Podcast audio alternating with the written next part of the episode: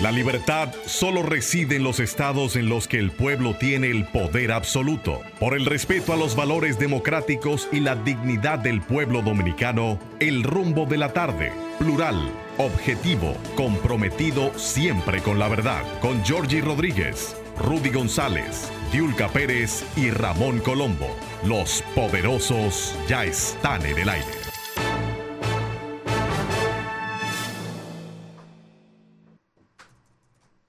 Muy buenas tardes, aquí comienza el rumbo de la tarde por esta rumba 98.5 FM, un día lluvioso y hermoso, acompañado como cada tarde de don Georgie Rodríguez. Un saludo en casita con quien tuvimos el placer de conversar hace poquito, don Rudy González, que se encuentra en sintonía.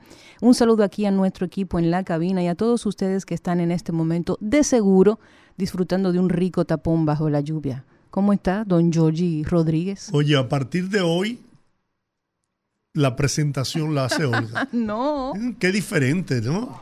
No, no. Qué buena, qué buena, buena. Gracias, Olga. Excelente. Me encantó esa presentación. A, su orden. Para contrataciones, por favor. Ya, ah, no, ya estamos contratados. Buenas tardes, Olga. Un grato placer poder compartir contigo esta tarde lluviosa. Debería, debimos haber iniciado con el tema de Armando Manzanero. ¿Cuál? Esta tarde vi llover, vi gente, correr, y no, estabas, tú. ¿Eh? Cojan ahí, ¿eh? Lo tenemos ahí. Saludo, saludos a la bella, hermosa e inteligente Lea. Ah, que se encuentra aquí brindándonos su sonrisa encantadora junto con Valentín Medrano, el niño terrible. El niño terrible, pero amigo de verdad, un amigo leal. ¿eh? Tenemos ahí a Armando Manzanero. Esta tarde vi llover, vi gente correr y no estabas tú. La otra noche vi brillar y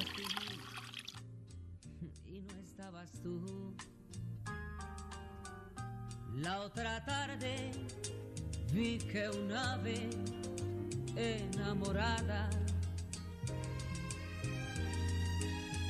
daba Bueno, lo que sí, lo que sí es cierto es que esta tarde es una tarde romántica, ¿verdad? Para estar arropado en su casa uno. Chocolate con Chocolate.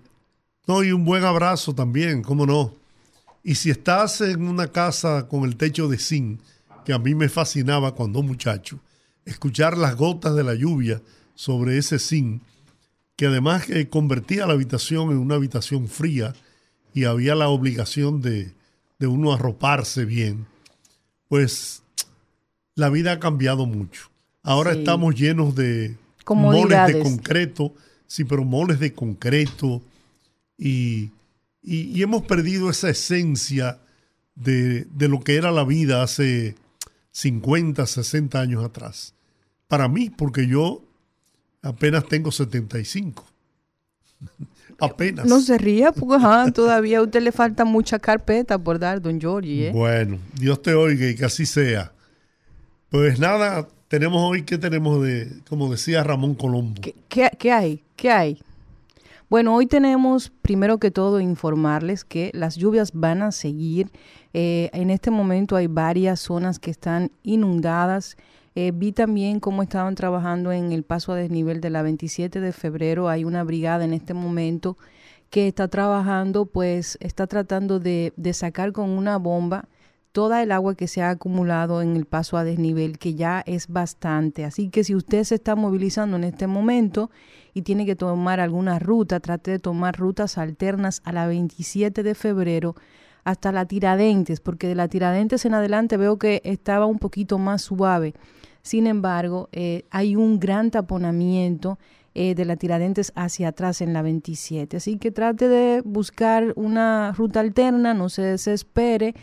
He visto varias, varias brigadas, hay muchos agentes de la DGC tratando de normalizar el tránsito porque realmente se ha generado un caos. Hay dos o tres charcos aquí que tienen cédula que son famosos. Hay uno que está casi llegando al, al, al Ministerio de Defensa, pero de después que se doble en la rotonda ahí donde está la Plaza de la Bandera, ese charco ahí ya tiene cédula, es parte de nuestra historia.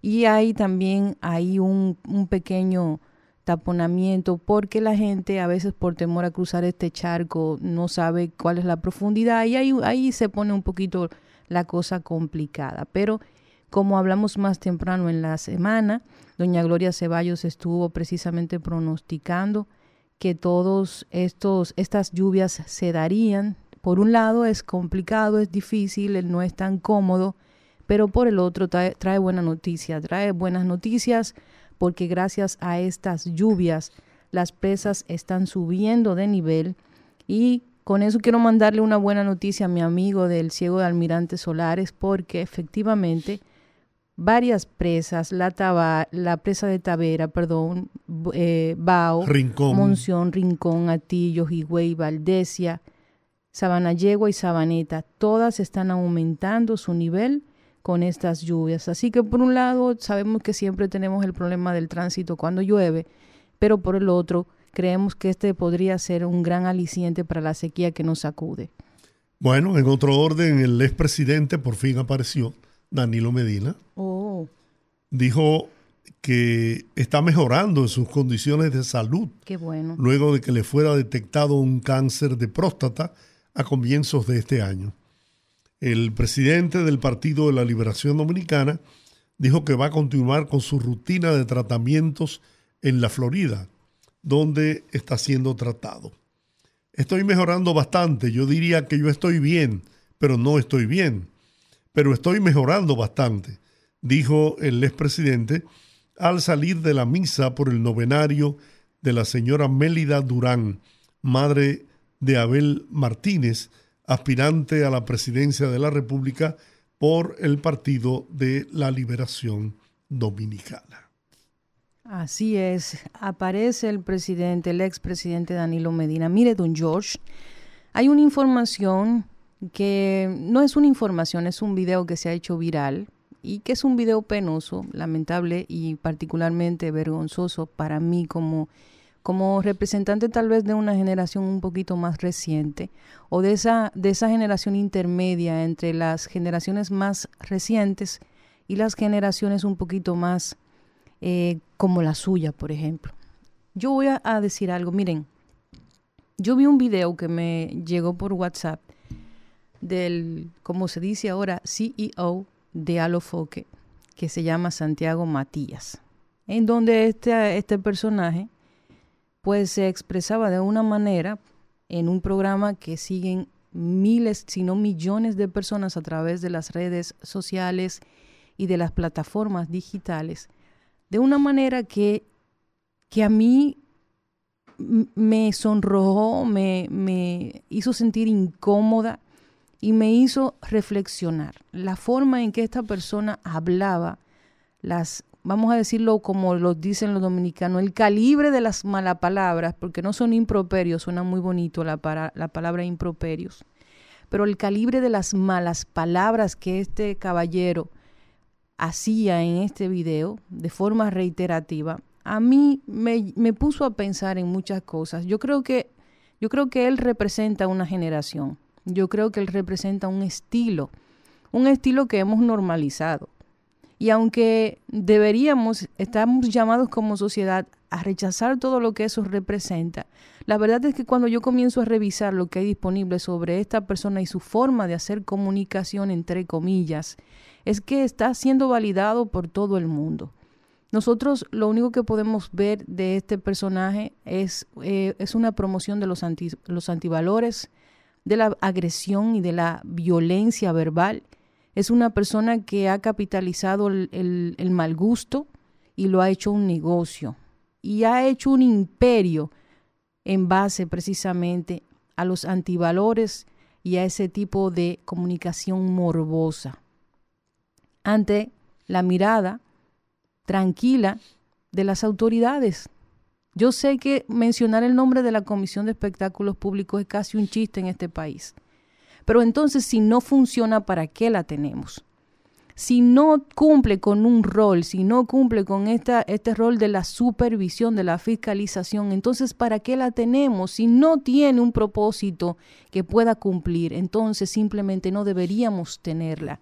Porque, insisto, no es posible que este tipo de contenido está disponible para todo el mundo, porque en República Dominicana a nivel de redes sociales y de contenido digital no existe una legislación o al menos no hay antecedentes que yo conozca de que una persona que se comporte con ese nivel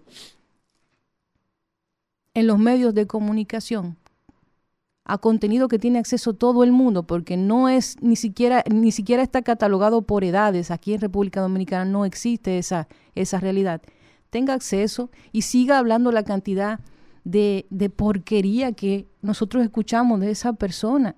Y que marcas marcas importantes de la República Dominicana, políticos, líderes políticos importantes de la República Dominicana, muevan, motiven, validen ese tipo de plataformas. Si nosotros fuéramos una sociedad que nos respetáramos, ese tipo de contenido lo rechazaríamos, porque eso es lo que nosotros le estamos cediendo a las generaciones que vienen detrás de nosotros, es lo que le estamos entregando, es lo que le estamos normalizando, es lo que le estamos diciendo a nuestros hijos que es normal, que una persona vaya a una plataforma donde van miles, de, van millones de dominicanos a ver su contenido en la libertad que tiene cada quien de consumir el disparate que le haga falta, pero que nosotros como como Estado, como gobierno, como sociedad, sí debemos actuar. Usted puede ver lo que usted quiera. Usted que tiene la responsabilidad como padre de que sus hijos no consuman ese contenido, pero la sociedad también tiene, un, tiene una responsabilidad sobre ese tipo de casos. No es posible que aquí cualquier persona con la situación que nosotros tenemos ahora mismo de feminicidios, que tenemos problemas de ir al volante, gente que en la calle se mata por un parqueo o un rayón de su vehículo, nosotros tengamos personajes como esos promoviendo todo lo que significa la antisociedad. Los antivalores. Entonces, no, yo no comprendo, nunca comprenderé qué falta, qué hace falta qué suceda para que gente como esa reciba un escarmiento y entienda que lo que está haciendo, aunque le genere todos los millones del mundo, se lleva entre sus pies a la sociedad y a los que están subiendo, a los muchachitos chiquitos que vienen viendo ese contenido, a los adolescentes y a, a, los adultos jóvenes. Entonces las autoridades tienen que poner un ejemplo, no solo con él, con todo el que incurra en ese tipo de acciones. Muy bien, Olga, de acuerdo contigo. Como también hay que poner un ejemplo y ponerle un paro, decirle ya, está bueno ya, a la Asociación Dominicana de profesores. El ministro de Educación, Ángel Hernández, pidió a la sociedad dominicana sumarse al llamado de un consenso nacional para que los estudiantes no pierdan más días de clase.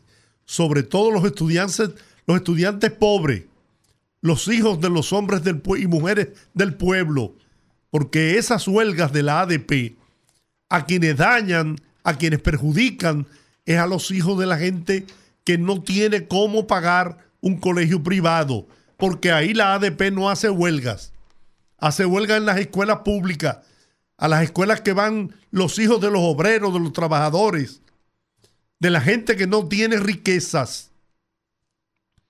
Además, dice el ministro, de invitar a los ciudadanos a asumir el compromiso el ministro emitió esa declaración hoy en la que agradece a quienes han apoyado su causa al comprender los costos sociales y económicos que representan los paros realizados por la Asociación Dominicana de Profesores. Importantes sectores sociales vienen dando un significativo respaldo a los esfuerzos que desde el Ministerio se realizan para garantizar el aprendizaje de los estudiantes pero deben sumarse más y más grupos y personas hasta que construyamos un consenso de que no debe perderse un día más de clases, a menos que sea por una calamidad. Señores, yo recuerdo lo poderoso que era el sindicato de la Corporación Dominicana de Electricidad, Citracode. Sin embargo, por sus actuaciones muchas veces ex excedidas dentro de, la, de lo que es la prudencia, llevaron a ese sindicato, ese otrora sindicato todopoderoso, a lo que se convirtió en nada, hasta desaparecer incluso. Y es eso lo que persigue la ADP, destruir esa asociación dominicana de profesores con esas conductas atentando contra la educación de los pobres del país, de los niños, adolescentes pobres. Eso es lo que persigue la ADP en su afán de destacarse quien la dirige como todo un alto dirigente del Partido de la Liberación Dominicana, en su afán de hacerle oposición rabiosa al gobierno del PRM. Eso es lo que quiere la ADP, pues el pueblo tiene la palabra y hay que actuar con firmeza y enfrentar estos atentados contra la libre educación del pueblo dominicano.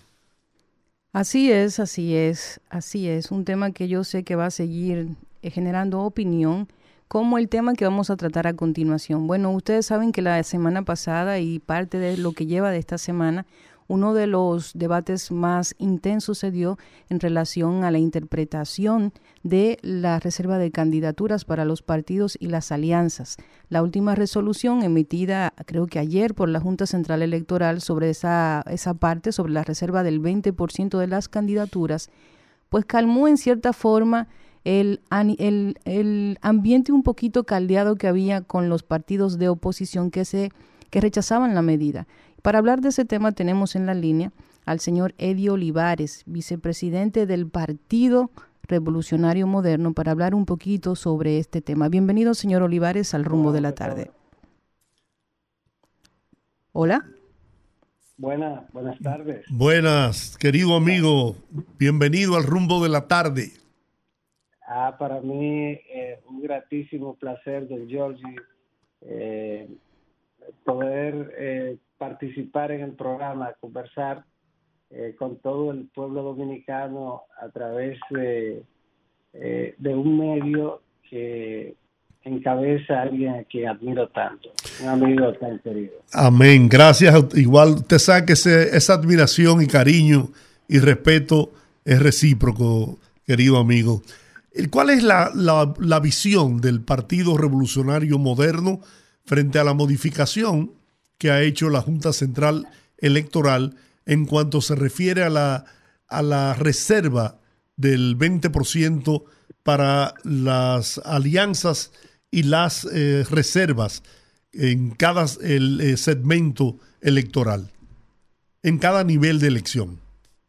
Bueno, eh, nosotros, el Partido Revolucionario Moderno, apoyamos la eh, decisión de la Junta Central Electoral eh, en lo relativo al recurso de reconsideración que elevaron el Partido de la Liberación Dominicana, eh, Fuerza del Pueblo y, otros en contra de la resolución relativa a las reservas. igual que cuando la Junta aprobó la resolución, eh, mantenemos el, eh, ratificamos el respaldo a, esta decisión, que no hace otra cosa que eh, ratificar la esencia de la resolución anterior en cuanto a que los porcentajes de reserva son del 20% a nivel eh, por nivel de elección, que son siete niveles. El senatorial, bueno, el presidencial, que la ley eh, no incluía como un cargo de reserva por, error, error en ese sentido del legislador, pero que eh, también puede ser reservado, y el nivel senatorial, el nivel de diputados, el de alcaldías, de regidurías, el de directores distritales y de vocalías de los distritos municipales, siete niveles. Van a ser para las próximas elecciones siete boletas distintas que borran definitivamente el arrastre del sistema electoral eh, anterior. En ese sentido, eh, cada nivel eh, tiene una reserva de un 20% de las nominaciones. eso está ratificado igualito que como lo establecía la resolución recurrida. Luego, lo que tiene lo nuevo eh, de esta eh, resolución es que le aclara a los partidos políticos lo que nosotros habíamos eh, señalado en múltiples ocasiones, que esa resolución no afecta en nada las alianzas y las coaliciones, porque tal y como se plantea en la ley 2023 orgánica de régimen electoral, eh, las alianzas y coaliciones eh, pueden hacerse por demarcaciones, eh, por nivel de, elección y por lo tanto no, no afecta ese esa disposición de la ley orgánica del régimen electoral se mantiene intacta y no la afecta de ninguna manera eh, el hecho de que las reservas se hagan por nivel de elección y que se limiten al 20%. La, el propio artículo 57, eh, si usted lo, lo, lo lee desapasionadamente, conduce precisamente a que la aplicación del 20% de reserva sea por nivel de elección porque no se refiere a un 20% sobre la base de la totalidad de las eh, candidaturas, sino sobre la base de la totalidad por nivel de elección. Y por eso el artículo señala, eh, menciona eh, las candidaturas a diputados, a senador, al, alcaldes, etcétera, lo menciona. Si no, no la mencionara, porque diría el 20% a nivel general y no tendría que mencionar el 20%. Eh, en cada uno de los niveles. No, no tendría que mencionarlo y lo menciona. De modo que cuando el, cuando el Tribunal Superior Electoral interpretó eh, el, contenido de la ley, eh, porque en este caso eh, era fácil hacerlo. Entonces, lo que hizo el Tribunal Superior Electoral fue ratificar que ciertamente el legislador estableció el 20% por nivel con el propósito de preservar eh, los derechos de los miembros de los partidos políticos. Doctor, usted se refiere, usted se refiere al caso eh, del 2019, en donde el Tribunal Superior Electoral eh, emitió una sentencia incluso afectando al Partido Revolucionario Moderno. E, es así. fue sobre un recurso de un candidato a senador de Monteplata, Alberto Tavares. Sí. En eso el partido eh, sencillamente lo acató y generó una situación muy difícil porque ya en la etapa del proceso de presentación de candidaturas tuvimos que eh, ajustar eh, los candidatos a senadores y algunos eh, escogerlo a través de convención de delegados, cuando ya habían sido eh, seleccionados. Y se acogió, y a propósito de las declaraciones absolutamente eh, injustificadas de dirigentes de Fuerza del Pueblo y del Partido de la Liberación Dominicana, distinto a ellos, el PRM en ese momento eh, ni siquiera la recurrió, la, la acató. Y sin embargo, en este caso, llegaron al extremo de amenazar con retirarse de las elecciones, algo absurdo, pero que afortunadamente luego rectificaron. En ese sentido, el, el propósito del artículo 57 es eh, garantizar, darle concreción en ese sentido, lo que tiene que ver con la presentación de las candidaturas a cargo de elección popular, que es la principal función de los partidos políticos.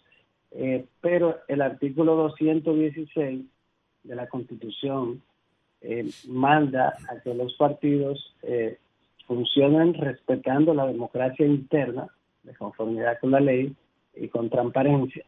En este caso le da concreción a la democracia interna.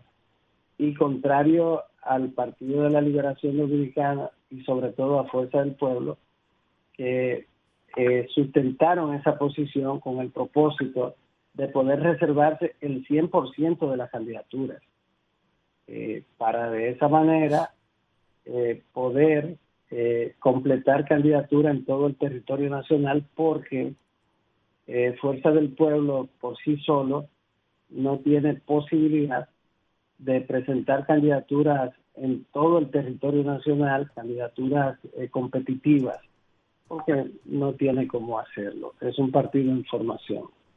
Y en el caso del Partido de la Liberación Dominicana, su lucha por mantenerse eh, compitiendo por el segundo lugar, como lo hace Fuerza del Pueblo también, eh, procuraron eh, un mensaje por un lado de que los partidos emergentes se estaban nucleando alrededor de ellos y por eso dijeron que 26 partidos estaban apoyando la decisión y después resultó ser de 28 o 29 partidos hay 16 que hicieron cartas eh, apoyando la resolución.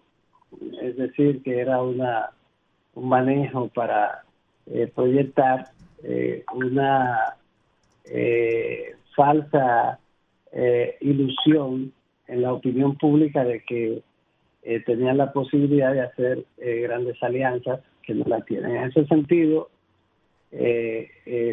perjudicaron a los miembros de su partido, pretendían hacerlo, eh, eh, reservándose todas las candidaturas que era el propósito. ¿Qué, eh, ¿Qué ocurrió en esta resolución? Bueno, que la Junta ratifica el 20% por nivel de elección, eh, que era la esencia de la resolución, y entonces les aclara a los partidos políticos lo que ellos eh, extrañamente desconocían, eh, que es que la reserva del 20% no afecta las alianzas porque pueden hacerse eh, eh, nacional, eh, por circunscripción, por demarcación, por nivel de elección. Y, y esa, esa es la parte importante. Y lo otro pues, pero no pero no pueden exceder del 20% de la reserva.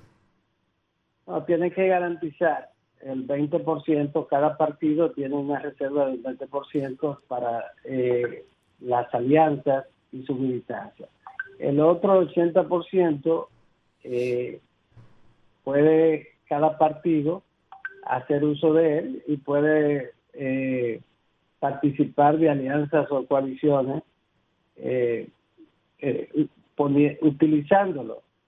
ahora tienen un 20% eh, que, deben reservar eh, para sus eh, miembros que también tienen mecanismos para colocar parte de ellos en, la, en las alianzas. De modo que al final de cuentas es flexible, pero la Junta no ha hecho otra cosa que aclarárselo. Eso estaba ahí. Eso ni siquiera era necesario. Pero ellos son felices con que la Junta lo aclare y eso está muy bien. Eh, en, la, en la otra parte fueron los plazos eh, los plazos, miren lo que, por ejemplo, ellos decían. Bueno, las reservas de candidatura podrán utilizarse para cederla en pactos de alianza, lo que no implica que limitará la posibilidad de pactar alianza de las organizaciones, en tanto estas puedan aliarse en las candidaturas en uno, varios o todos los niveles de elección, o en una o varias eh, de todas las o todas las demarcaciones electorales, como lo establece el 136 de la ley 2023. Eh, es decir, eh, eh, solo que deben garantizar equilibrar eh, estas alianzas en armonía con los procesos de selección interna de los candidatos, garantizando el derecho de los militantes a, a, ser postulados a, a candidaturas. Eso es lo que ha pasado y luego que eh, los plazos para el depósito de reserva de candidaturas eh, se, se llevaron y eso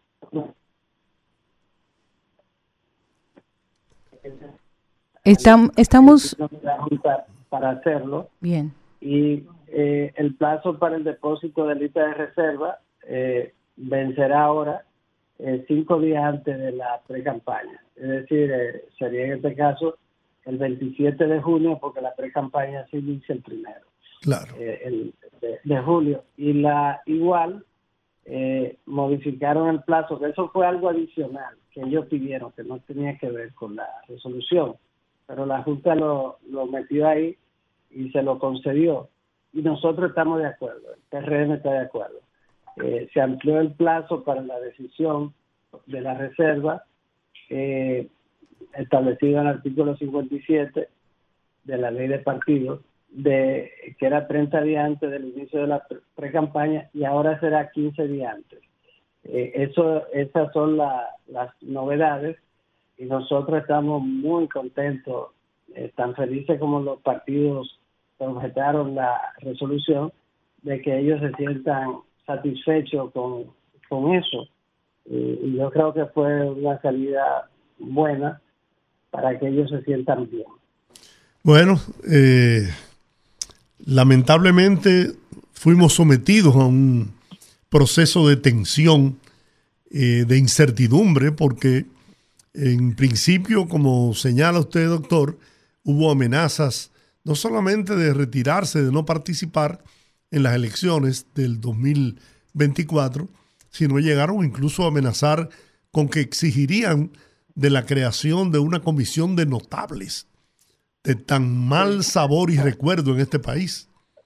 Sí, sí, eh, yo pienso que fue el producto de la desesperación, del desconcierto eh, que, que tienen y tenían en ese momento. Y la verdad es que probablemente eh, sintieron que afectaba en ese momento quizás sintieron que realmente afectaba eh, la, posibilidad de ellos eh, justificar eh, su, situación en relación con las alianzas. Y entonces llegaron a, dar una declaración que la opinión pública no le hizo ni caso porque el hablar de de retirarse de un proceso eh, es algo muy serio como para que alguien públicamente anuncie y, si hacen esto nos retiramos. Es una decisión que tiene que tomar el liderazgo de un partido, eh, su principal órgano, organismo, eh, porque es algo muy serio. Tiene que ser una situación gravísima eh, de, amenaza que impida la celebración de elecciones y por el contrario, por primera vez en la historia de la democracia dominicana desde el 23 de diciembre de 1962, eh, un partido de gobierno es el que eh, plantea eh, y, y, se compromete a colaborar para que las elecciones cumplan con el mandato del artículo 211, para que sean elecciones eh, objetivas, eh, transparentes, eh, equitativas en consecuencia elecciones íntegras. Eh, nunca lo había hecho un partido libre, nunca lo había hecho un partido de gobierno. Esa era, esas eran demandas de la sociedad civil y los partidos de oposición.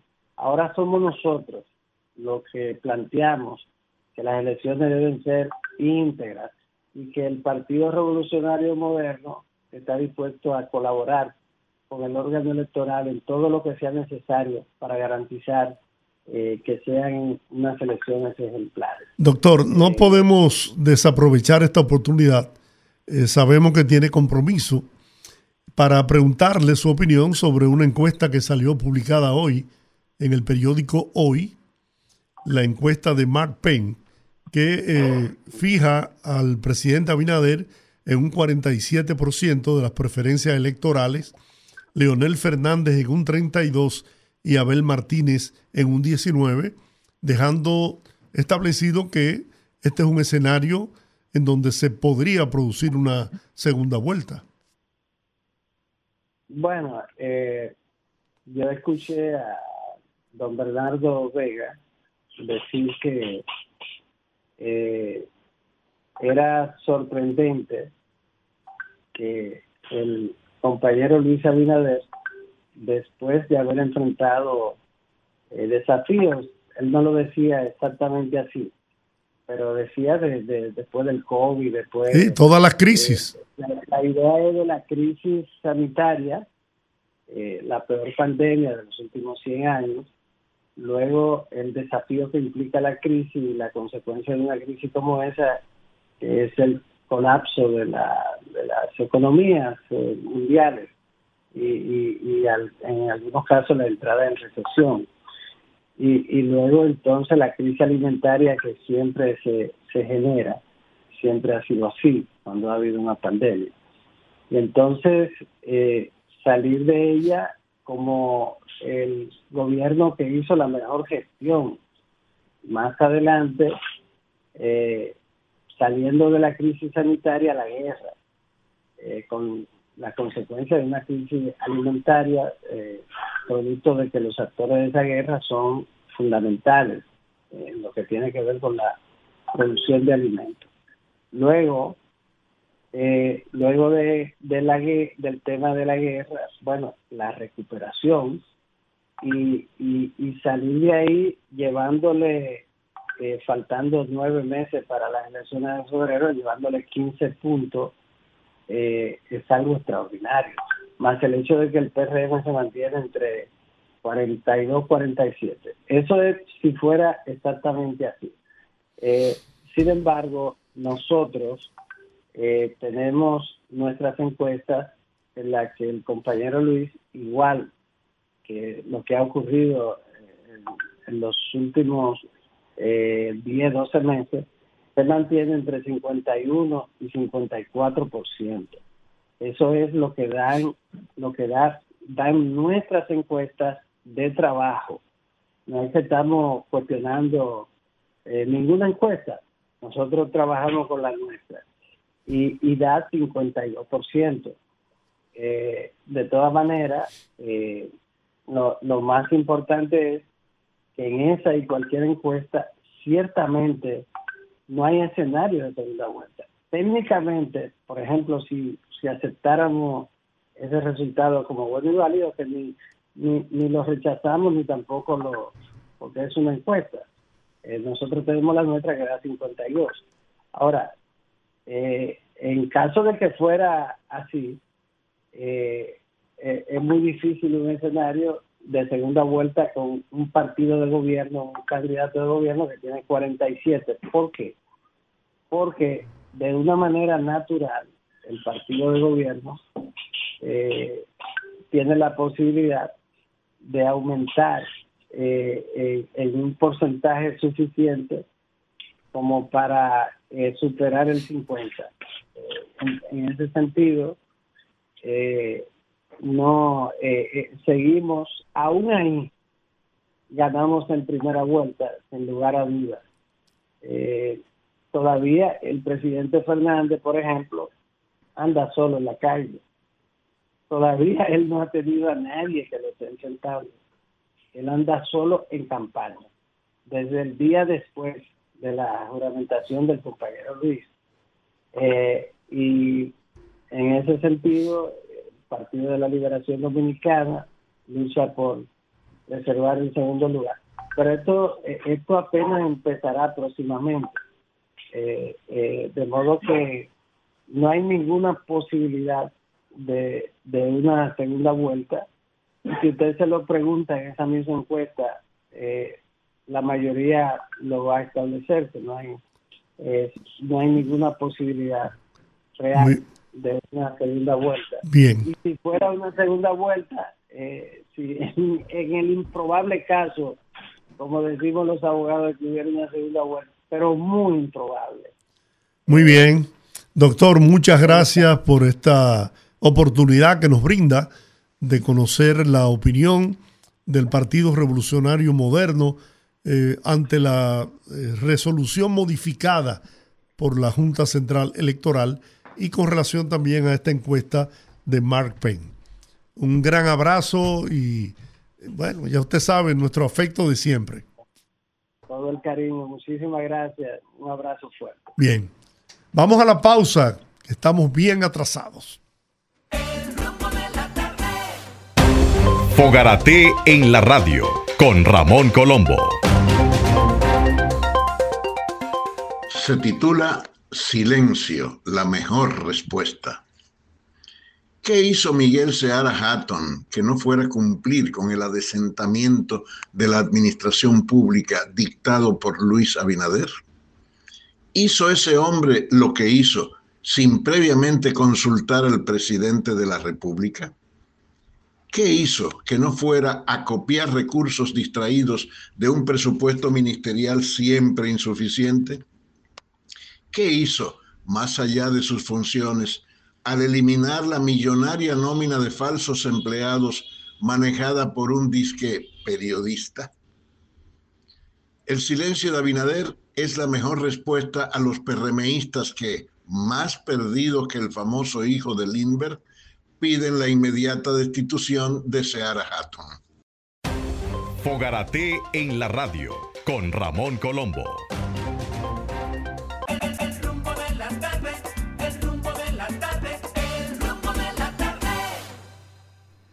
Y aquí seguimos con el rumbo de la tarde y estamos en tiempo de nuestra próxima entrevista y tenemos con nosotros a un colaborador del rumbo de la tarde que no habíamos tenido el placer de tenerlo en persona y se encuentra con nosotros Andrés Rojas, consultor empresarial y catedrático. Hablar de un tema sumamente interesante, sobre todo para un país como el nuestro, en donde el 98% del total de las empresas son pymes. Entonces vamos a hablar precisamente sobre pymes aquí en el rumbo de la tarde. Bienvenido, profesor. Muy buenas tardes, Olga, don, don Giorgi. Muchísimas gracias por tenerme en su programa esta vez de manera presencial. Un placer para mí, un honor.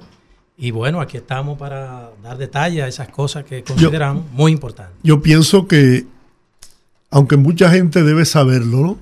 pero hay una gran cantidad de que desconoce lo que es una pyme, Así es. a pesar de que est- está en boga, Sí, porque incluso desde el actual gobierno, el presidente Luis Abinader ha puesto un especial interés en las pymes, eh, asignando fondos para el financiamiento de las mismas. Pero sería bueno saber qué es una pyme. Muy bien, excelente introducción de Giorgi. Y bueno, el mismo término, PYME, es el acrónimo ¿verdad? de pequeñas y medianas empresas. Y es aquella categoría, eh, ese tipo de empresa que está dividido en tres categorías. Hay micro, pequeña y mediana empresa. Entonces, si unimos eso, es, son MIPYMES, ¿verdad? Entonces, para una empresa entrar dentro de esa calificación, la- el nivel más bajo de la categoría, de la escala, que son las micro, tendría que tener entre 1 a 10 empleados y que sus ventas brutas no excedan los 9 millones de pesos al año. La siguiente categoría, que son las empresas pequeñas o pequeñas empresas, deben estar en una escala de empleo entre 11 a 50 empleados en su nómina. y que sus ventas brutas no excedan 61 millones de pesos al año. Y la última categoría, que es la más alta, que son las medianas empresas, deben tener una nómina entre 51 y 150 empleados y cuyas ventas brutas no excedan 230 millones de pesos anuales. Es decir, que ahí están las tres categorías para que una empresa pueda entrar a considerarse mi pyme. Y, como decía don Giorgio en la introducción, el Estado está generando, está muy motivado en generar políticas públicas que vayan orientadas al desarrollo de ese sector empresarial porque tienen un gran peso dentro de la economía de República Dominicana. Primero en lo económico, porque aportan el 38,6% del PIB de la economía de República Dominicana y en la parte de empleos aportan más de 2 millones de empleos directos. Entonces, eso representa el 54.4% De la fuerza laboral. De la fuerza laboral formal de la República Dominicana. En cantidad, las pymes son 1.5 millones de empresas. Es decir, de, de- del total de empresas son 1.5 millones, lo que representa el 98% de las empresas de República Dominicana. De modo que es un sector que requiere atención, requiere apoyo, requiere asesoría y seguimiento para que puedan prevalecer y seguir aportando a la economía. ¿Y qué se ha logrado? Hay un consejo, ¿no? El Consejo de Nacional Promipyme. ¿Qué se ha logrado a través de ese consejo para eh, el desarrollo de las pymes? Bueno, precisamente en otro medio antes de ayer eh, eh, surgió la misma pregunta. Y yo decía que en mi, no he tenido experiencia personal trabajando con esa institución, pero sí con clientes a los que le prestamos servicio de consultoría y hemos notado que el impacto ha sido muy mínimo en lo referente al papel principal que debe jugar esa institución para ese sector. Y es que el papel principal que ellos deben jugar es facilitar acceso a financiamiento a ese tipo de empresas para que puedan desarrollar sus negocios, puedan ampliar sus operaciones, sus instalaciones, sus inventarios, y eso le va a permitir reclutar más, personas, eh, generar más empleo. Entonces, no está fluyendo eso con la debida, eh, el, el nivel esperado, las expectativas esperadas. Sin embargo, no toda la responsabilidad la vamos a cargar sobre la institución porque, precisamente, don Giorgi, por eso estamos aquí, muchos de esos empresarios, si no la mayoría, eh, adolecen de formalidad a nivel administrativo. Cuando van a requerir un financiamiento, bueno, pues aunque los recursos sean eh, facilitados a través del Estado, son recursos financieros y son propiedad de los contribuyentes. El cliente debe cumplir con normativas, con requisitos que pueda demostrar que su riesgo es mínimo cuando el- la institución decida apoyarlo financieramente. Entonces, no pueden presentarle a la institución estados financieros, proyecciones de venta, cuál es su situación actual su- financiera, un estado de ganancias y pérdidas. Entonces, muchas veces por esas fallas técnicas de procesos administrativos no tienen acceso a esos financiamientos. Aquí, por ejemplo, en República Dominicana, la gente no tiene mucho la, cultura de la asesoría empresarial. Es importante establecer para este tipo de empresas que representan la inmensa mayoría, casi la totalidad, por qué es tan importante asesorarse a nivel empresarial y cuáles son los puntos en los que deben asesorarse específicamente. Excelente, Olga. Muchas gracias por la pregunta. Igual eh, respondí a esa pregunta muy parecida ayer. Y yo me gusta usar una analogía para reforzar la respuesta. Y es que en el mundo um, académico, al que también yo trabajo, presto servicio, hay una máxima y es que si se le pregunta a las personas si usted considera que la educación es costosa, entonces lo invitamos a probar con la ignorancia, que de seguro es más costosa. Si llevamos eso también al plano empresarial, al plano corporativo, las pequeñas, micro y medianas empresas, cuando escuchan el término consultor, siempre lo asocian con un alto costo. Eso es muy caro, yo no estoy apto para eso. Sin embargo, luego pagan un precio más alto, que es la quiebra del negocio. Y los presupuestos se adaptan a todo tipo de empresas. Por eso están clasificadas micro, pequeñas y medianas. En función del tamaño de operaciones, del modelo de negocio, también se adaptan los presupuestos. Pero también en función de las necesidades que tengan esas empresas. ¿Qué es lo que necesitan del consultor? Que muchas veces son pequeños detalles o en una área específica. El área de ventas no está generando los ingresos suficientes para mantener el negocio operativo o rentable. no se están manejando bien las finanzas del negocio, no saben manejar la parte impositiva, en fin. Entonces ahí es donde entramos nosotros para ayudarlo a entender lo vital que son esas actividades para la supervivencia de su empresa. Y las áreas que básicamente presentan mayores debilidades en ese tipo de empresas, porque las grandes corporaciones tienen departamentos, tienen altos ejecutivos de alto perfil, igual también contratan empresas a multinacionales para que le brinden esos servicios de asesoría y auditoría, para que le fiscalicen a sus ejecutivos si están cumpliendo con los procedimientos administrativos. Entonces, las áreas más críticas siempre son las áreas comerciales, que son las que generan ventas, generan ingresos en un negocio, planes de negocio que no están estructurados, no tienen proyecciones, no saben determinar un punto de equilibrio, cuánto necesita el negocio para mantenerse operando. Y luego la parte financiera, cómo administrar esos recursos financieros, cómo cumplir con proveedores, con accionistas, con la parte impositiva, cuál es la parte del negocio que es realmente mis ganancias, mi patrimonio. Entonces, esas técnicas, esas habilidades, la mayoría de los emprendedores no la tienen, porque emprenden basado en una idea o en un deseo o en un sueño, en una pasión, y muchos tienen éxito, pero por un tiempo determinado.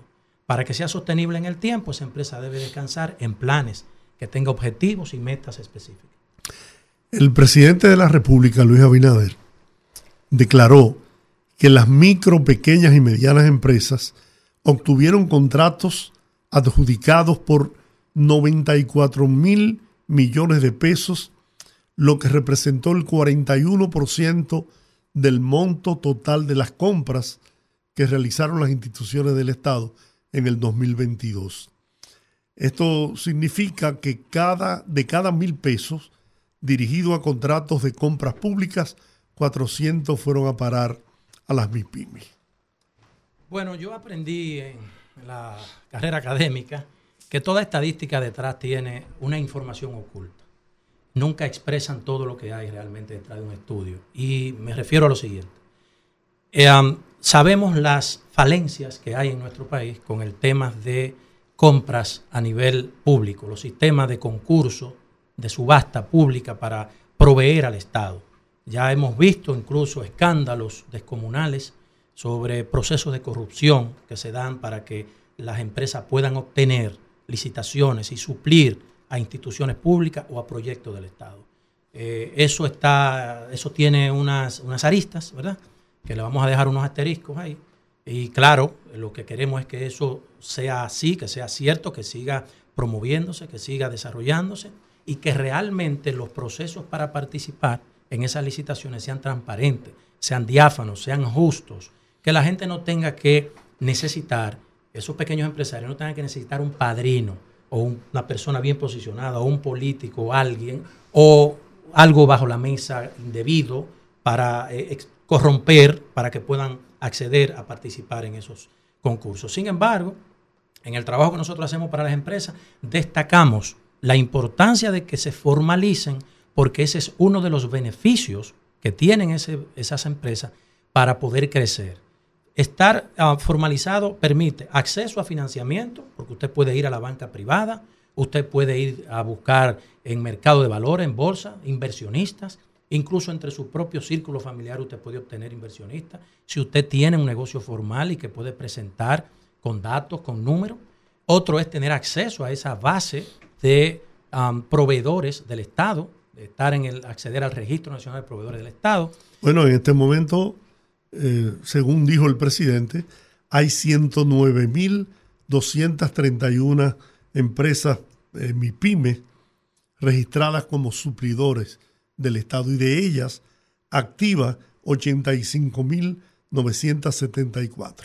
Bueno, entonces si decimos que hay 1.5 millones de pymes, y sacamos esos datos, estamos hablando que entre el 8 y el 10% del total de las pymes están insertadas dentro de ese registro. De modo que todavía hay mucha tela por donde cortar. No estamos siendo pesimistas, sino diciendo que hay una tarea todavía muy ardua, hay un camino muy largo por recorrer.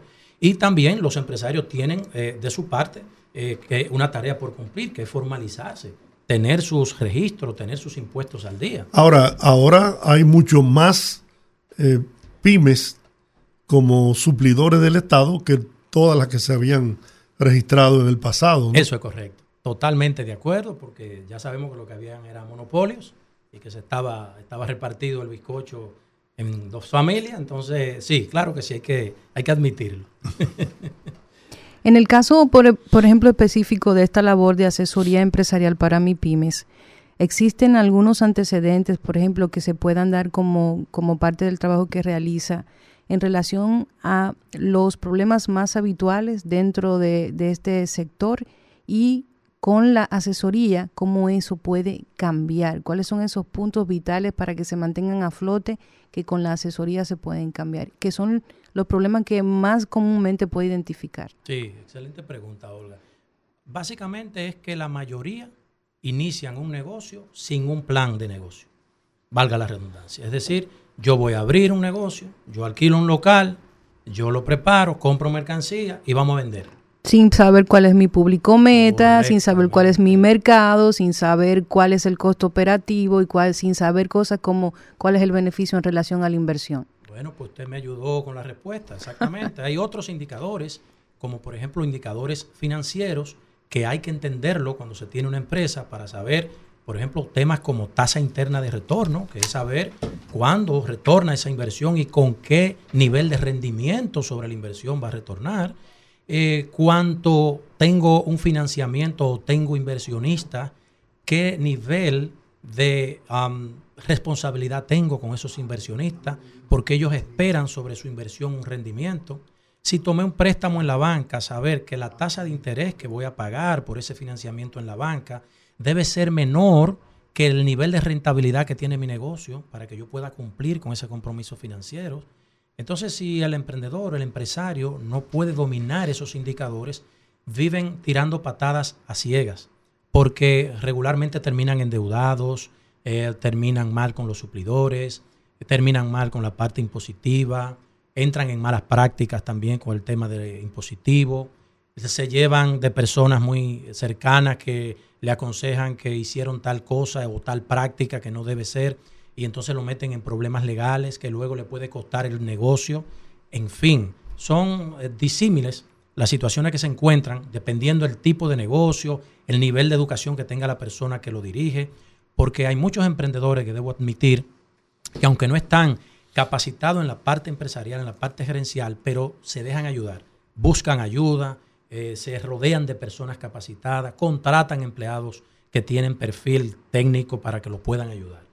De modo que ahí descansan la mayoría de las debilidades, en que nunca hay un plan, en que no entienden cómo funciona el negocio, en que creen que los ingresos del negocio forman parte del patrimonio de la familia, no saben separar las actividades de la familia o, de su sustento personal. Autoasalariarse. Autoasalariarse, efectivamente. Así que hay un sinnúmero de cosas con las que a diario tenemos que lidiar y ayudarlos a organizar y muchos a veces son renuentes, dicen, bueno, es que así es que funciona y de esto es que yo vivo. Bueno, lo que pasa es que vas a tener que pagar un precio muy alto mañana si quiebras, quedas en impago, incumples tu compromiso financiero en la banca, quedas mal con tus accionistas o inversionistas que te pueden demandar, incluso llevarte a una corte, a juicio.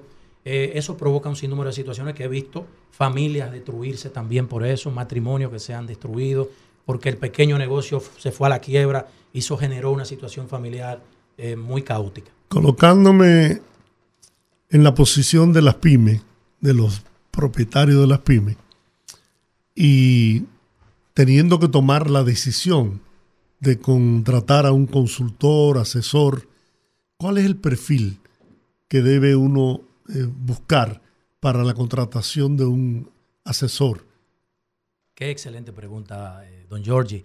Y ahora está muy de moda, hemos visto a una destacada periodista nuestra que hace periodismo de investigación, donde hemos visto casos de supuestos expertos en áreas que tienen títulos falsos y que abren negocios y que son especialistas en asesorar o en consultar, incluso en el campo de la medicina lo hemos visto. Y duran años ejerciendo eh, de manera ilegal, eh, sin ser profesionales auténticos. Y eso lleva, eso tiene un impacto eh, de 360 grados cuando una persona que está recibiendo un servicio supuestamente de un experto eh, termina descubriendo que estaba siendo estafado y que todo lo que le estaban recomendando no era lo correcto. Entonces, debe procurar el empresario exigir a esa persona, debe estar académicamente capacitado y demostrarlo con títulos legítimos que puedan ser demostrados. Segundo, debe tener una trayectoria demostrable. He trabajado para tal empresa, ejercí asesoría para tal compañía, duré tantos años de carrera como Sí, ejecutivo. porque la experiencia empresa. es fundamental. Fundamental. Antes de ser asesor, usted tiene que haber pasado por muchas empresas, haber sido empleado, haber, e incluso haber sido emprendedor, usted también haber tenido la experiencia o tener su propia empresa, porque de hecho el ser consultor es una empresa, es un emprendimiento. No ser crítico de arte, ¿verdad? Que no pinta ni una rayita, pero critica todo. no ser crítico de arte perfectamente. Entonces, debe tener una experiencia demostrable y finalmente también debe tener actitud de consultor y quiero explicarlo. El consultor que llega a la empresa de un cliente tiene que entender que él no es un empleado. Él es un especialista, un experto que lo han contratado para ayudar a esa empresa a resolver un problema, ayudar a salvar a esa empresa. O incluso, muchas veces, no nos contratan solo para resolver problemas, sino para ayudar a la empresa a crecer, a expandirse, estructurar. a estructurar, efectivamente. Entonces están apostando a tu experiencia, a tu conocimiento y a la vez te están pagando dinero para ayudar a esa empresa a salir a- adelante. Entonces, debe actuar como un consultor, no como un empleado. ¿Por qué? Bueno, porque muchas veces los empleados quieren complacer al jefe, no quieren contradecirlo, no le quieren decir lo que está mal dentro de la organización, no le quieren señalar las debilidades, donde hay oportunidades para mejorar, porque son complacientes, no quieren arriesgar su puesto. Entonces el consultor no puede entrar en ese juego. Tiene que ser honesto, tiene que ser transparente, eh, con respeto y con diplomacia, pero debe decir la verdad a su cliente. Si hay una amenaza, si hay un problema que pueda llevar a la empresa a la quiebra, debe comunicarlo y debe señalarlo con especificidad, ¿sí? Basado en datos. Así es que yo creo que esas tres eh, cosas son las más importantes a la hora de que seleccionen a un consultor. Si hay gente escuchando en este momento y quiere ponerse en comunicación con usted a través de sus redes, ¿cómo pueden conseguirlo? Claro que sí, estamos en nuestro WhatsApp, que es el 849-206-9973. Lo repetimos, 849-206-9973. Tenemos nuestras redes sociales en Instagram, Andrés Rojas 001, en Twitter como Andrés Rojas 010. Tenemos un canal de YouTube también, Andrés Rojas MBA. Es decir, que ahí están los principales canales de comunicación para que se pongan en contacto con nosotros si creen que les podemos ayudar. Bueno, agradecer. Muchísimas Excelente. gracias, profesor, por su visita aquí a nuestra casita. Siempre será bienvenido y gracias por todas las veces que nos apoya con su conocimiento a través del rumbo de la tarde. A ustedes por el privilegio de venir a este programa donde tengo amigos muy queridos. Quiero aprovechar antes de despedirme, mandarle un fuerte abrazo a don Rudy, mi cariño, y deseando pronta recuperación para que lo tengamos por aquí de vuelta y darnos un abrazo. Muy bien, así será. Señores, vamos a la pausa. ¿Qué les parece? Regresamos, Regresamos. en breve.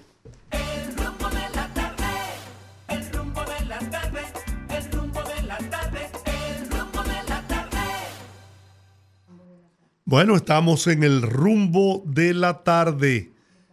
La verdad que el programa ha estado muy interesante en la tarde de hoy.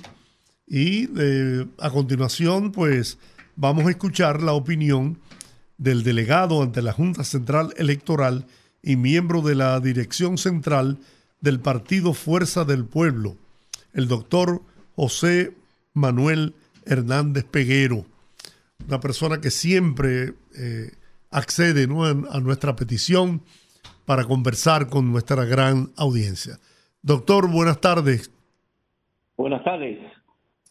Bueno, queremos escuchar su opinión sobre la resolución emitida por la Junta Central Electoral, eh, haciendo algunas ligeras modificaciones y saber si ya la Fuerza del Pueblo definitivamente eh, acepta esta, esta nueva resolución. Eh, con beneplácito, la Fuerza del Pueblo recibe esta resolución que viene en consonancia con lo que habíamos exigido, que era el cumplimiento de la ley, de lo que así pactaron las fuerzas políticas en el diálogo promovido por el Consejo Económico y Social a solicitud del señor presidente de la República en lo que respecta a la interpretación de las disposiciones que tienen que ver con las reservas eh, conferidas a los partidos políticos para las candidaturas.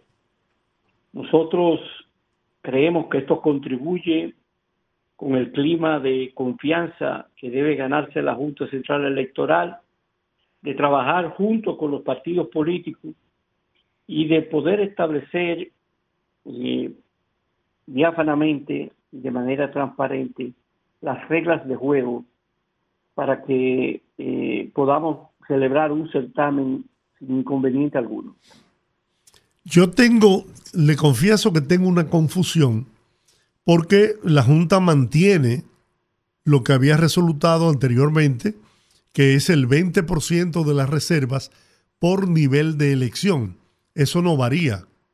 No, no varía. Eso es en, en interpretación del artículo 58 de la ley de partidos.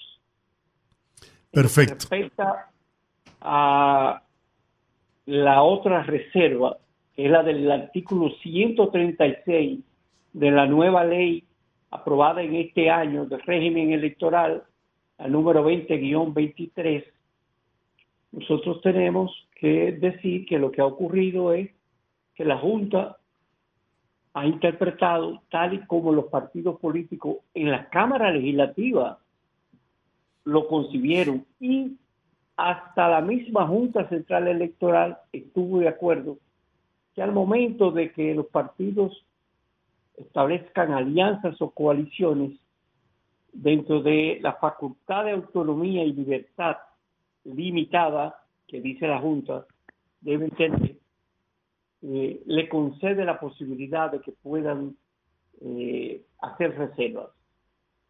Aunque no establece el límite, la Junta Central Electoral se refiere a que eh, se hará eh, garantizando el derecho a ser elegible de la mi- militancia. Eso es lo que ha ocurrido. Es decir, tenemos un 20% para las reservas prácticamente internas que nosotros en los partidos tenemos que conceder por múltiples razones a compañeros y compañeras Sí, gente, gente valiosa que, Sí. que si usted la somete a una eh, primaria, a una convención, pues quizás no, no, no puedan lograr la candidatura. Sin embargo, de llegar a una curul en el Congreso, por ejemplo, serían, darían un gran aporte a- al, al país, ¿no? ¿cierto? Entonces, la otra reserva es la que nosotros alegábamos siempre y que en las elecciones del 2020 fueron concebidas eh, y autorizadas bajo los mismos términos que ahora lo hace la Junta Central Electoral, es la que resulta de las alianzas. De todo es sabido que la fuerza del pueblo que lidera la oposición eh, está integrando un gran frente opositor para las elecciones eh, municipales. Y eso conllevará que tengamos que en esas alianzas ceder candidaturas eh, para poder ganar, es el propósito de cada partido.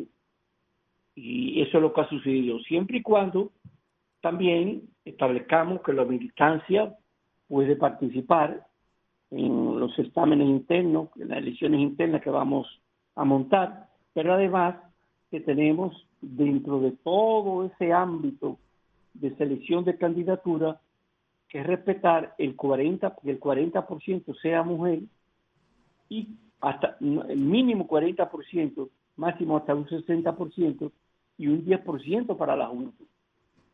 Es decir, que no es que tenemos una autonomía Absoluta, ¿no?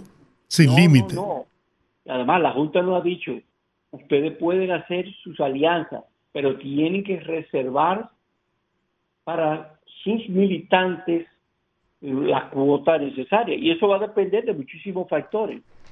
O sea, que un, un partido pudiera en- en negociar en, en una alianza con otras fuerzas eh, cualquier porcentaje, por ejemplo, en el nivel eh, senatorial de sus candidaturas. Bueno, no cualquiera. Debe saberse que primero tenemos que entender que hay eh, militantes que van a participar. Eso es lo que ha dicho la Junta. Sí. Segundo, tenemos la de género y la de la juventud. Es decir, Sí, pero en la alianza, en la alianza puede ir incluido el género y la juventud. Eso no. no, no en todo. en Sí. todo. Es si tenemos 32 senadores, el 40% tienen que ser mujeres, ya sean de alianzas o sean de la cuota que le reservamos al partido, a los dirigentes. Tenemos que cumplir con eso. Es decir, no es una libertad eh, sin límite. Tenemos restricciones y eso es correcto y lo vamos a respetar.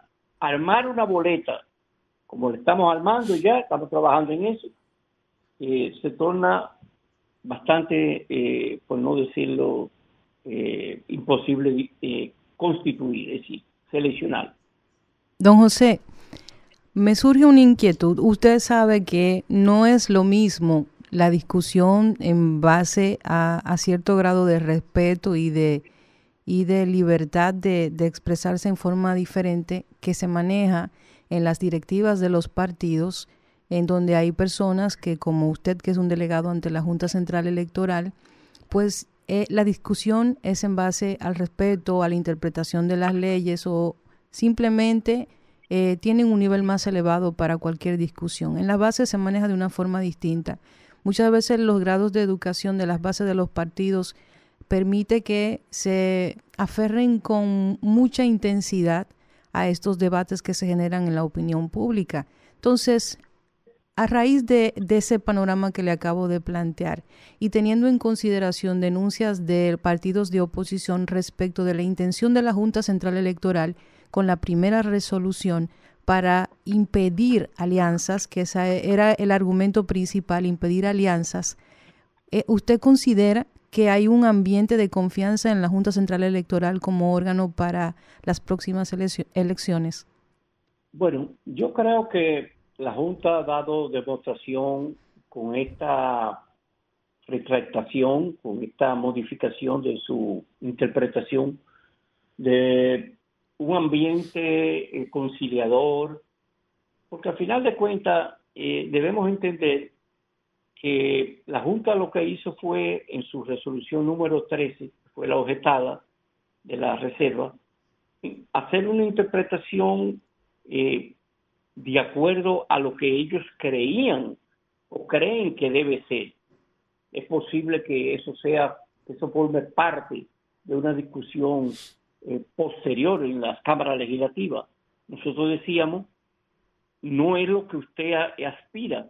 Si no se ha modificado la ley de partido, no podemos eh, legislar eh, a través de una resolución, modificando la interpretación que ya nos habían impuesto en el 2020. Yo creo que la Junta merece eh, un voto de confianza. Sin embargo, debo advertirle que no es el único problema que va a ocurrir.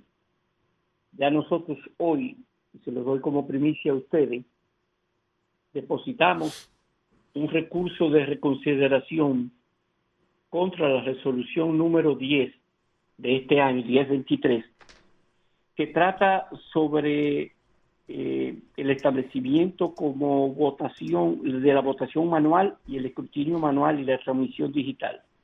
De esa resolución, nosotros objetamos una parte muy importante que tiene que ver con el cambio que ha hecho la Junta Central Electoral de el acta de escrutinio al momento de concluir eh, el conteo de los votos por un documento denominado borrador de apoyo para conteo de votos. Nosotros eso no lo podemos aceptar. No podemos, no pueden los delegados levantarse de su mesa eh, sustituyendo lo que la ley le confiere y le garantiza de los resultados electorales a los partidos políticos y a los candidatos, que es un acta revestida de valor probatorio.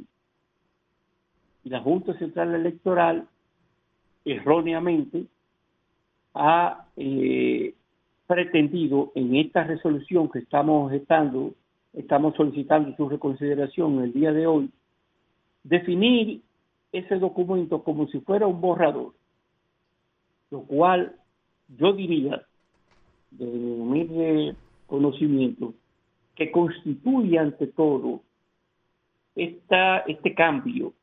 En primer lugar, además de ser violatorio a la ley, a la ley de régimen electoral que establece el procedimiento de, del voto y del escrutinio y del levantamiento de la correspondiente acta a finalizar como sin una costumbre, ahora cambiarlo constituye ante todo un riesgo tremendo para el los resultados de las elecciones próximas. En ese sentido, nosotros estamos llamando a la Junta nuevamente a ajustar sus resoluciones a lo que dispone la ley. La Junta no puede legislar a través de resol- resoluciones. Puede establecer procedimientos, pero nunca violando las leyes que rigen lo electoral, que son la ley de partidos y la ley de régimen electoral. Bueno, pues eh, vamos a ver cómo sigue desarrollándose esta, esta situación. Esperamos que esto precisamente haya calmado el escenario que se planteó la semana pasada en relación a los partidos de oposición con el tema de las disposiciones de la Junta Central Electoral, de las resoluciones, y que en este año preelectoral pues todo pueda darse bajo el marco de la ley. Todavía, eh, todavía no tienen ustedes definido el número de partidos políticos con los que irán aliados. ¿Están en ese proceso? No, eh, la Junta modificó los plazos Sí. eh, y ahora estableció que el 17 de junio es el plazo en que nosotros tenemos a lo interno del partido para eh, establecer las candidaturas que vamos a ceder. Recuérdense ustedes esa eh, sesión de candidaturas eh, nosotros tenemos que buscar la aprobación de los distintos órganos del partido eh, y de la militancia mm, mm, definitiva para que el 27 de junio sí presentemos a la Junta la candidatura. Es decir, nosotros vamos a reservarnos eh, la senaduría, por ejemplo, de La Vega o de Santiago. Eh, nosotros tenemos, no tenemos que decir candidato ahora, Sino que la tienen reservada.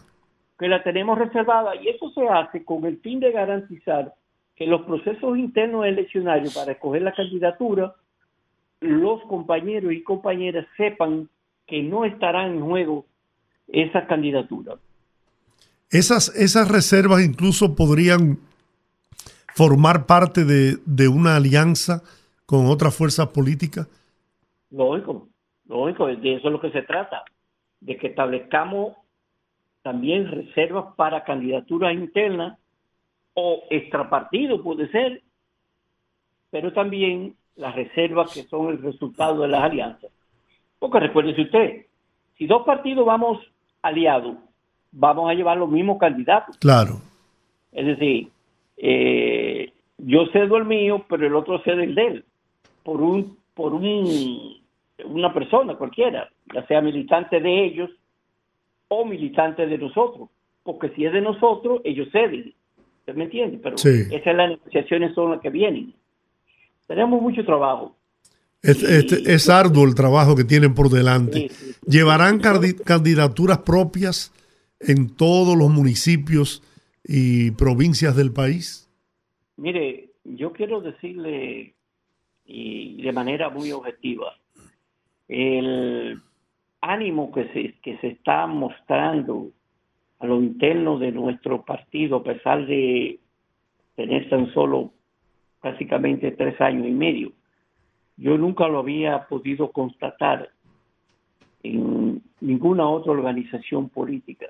Es decir, el fervor que existe, el entusiasmo, eh, el interés de participar, de ser candidato y de ayudar eh, a nuestra candidatura presidencial eh, es bastante alentador. Yo creo que las encuestas están marcando ante todo lo que será el destino de este país.